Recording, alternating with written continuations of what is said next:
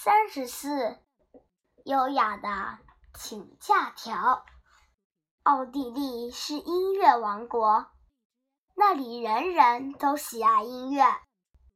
有位公爵组织了一支私人乐队。有一年圣诞节前，乐师们向公爵请假，希望能回家过节，与亲人团聚，但遭到了拒绝。当时，奥地利著名的作曲大师海顿也被这位公爵聘用。他十分同情大家，便说：“别急，我替大家请假。”两天后，海顿拿出一部新的交响曲，让大家赶紧排练。他又说服公爵在圣诞节前将新乐曲先试演一遍。试演那天。公爵请了许多精通音乐的名流来欣赏。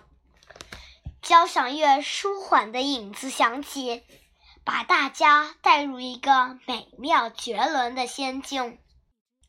可是小提琴凄婉的乐声却表露出强烈的思乡之情。当乐曲演奏到最后一个章节时，每位乐师。奏完一段独奏，就吹熄乐谱架上的蜡烛，提着乐器离席而去。乐师一个一个的下场，最后台上只剩下两把小提琴，把乐曲引向尽头。在一片黑暗中，掌声热烈的响起来。这种新颖的艺术形式。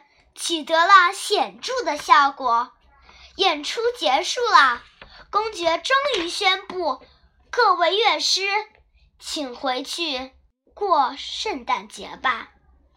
这首乐曲就是著名的告别交响曲。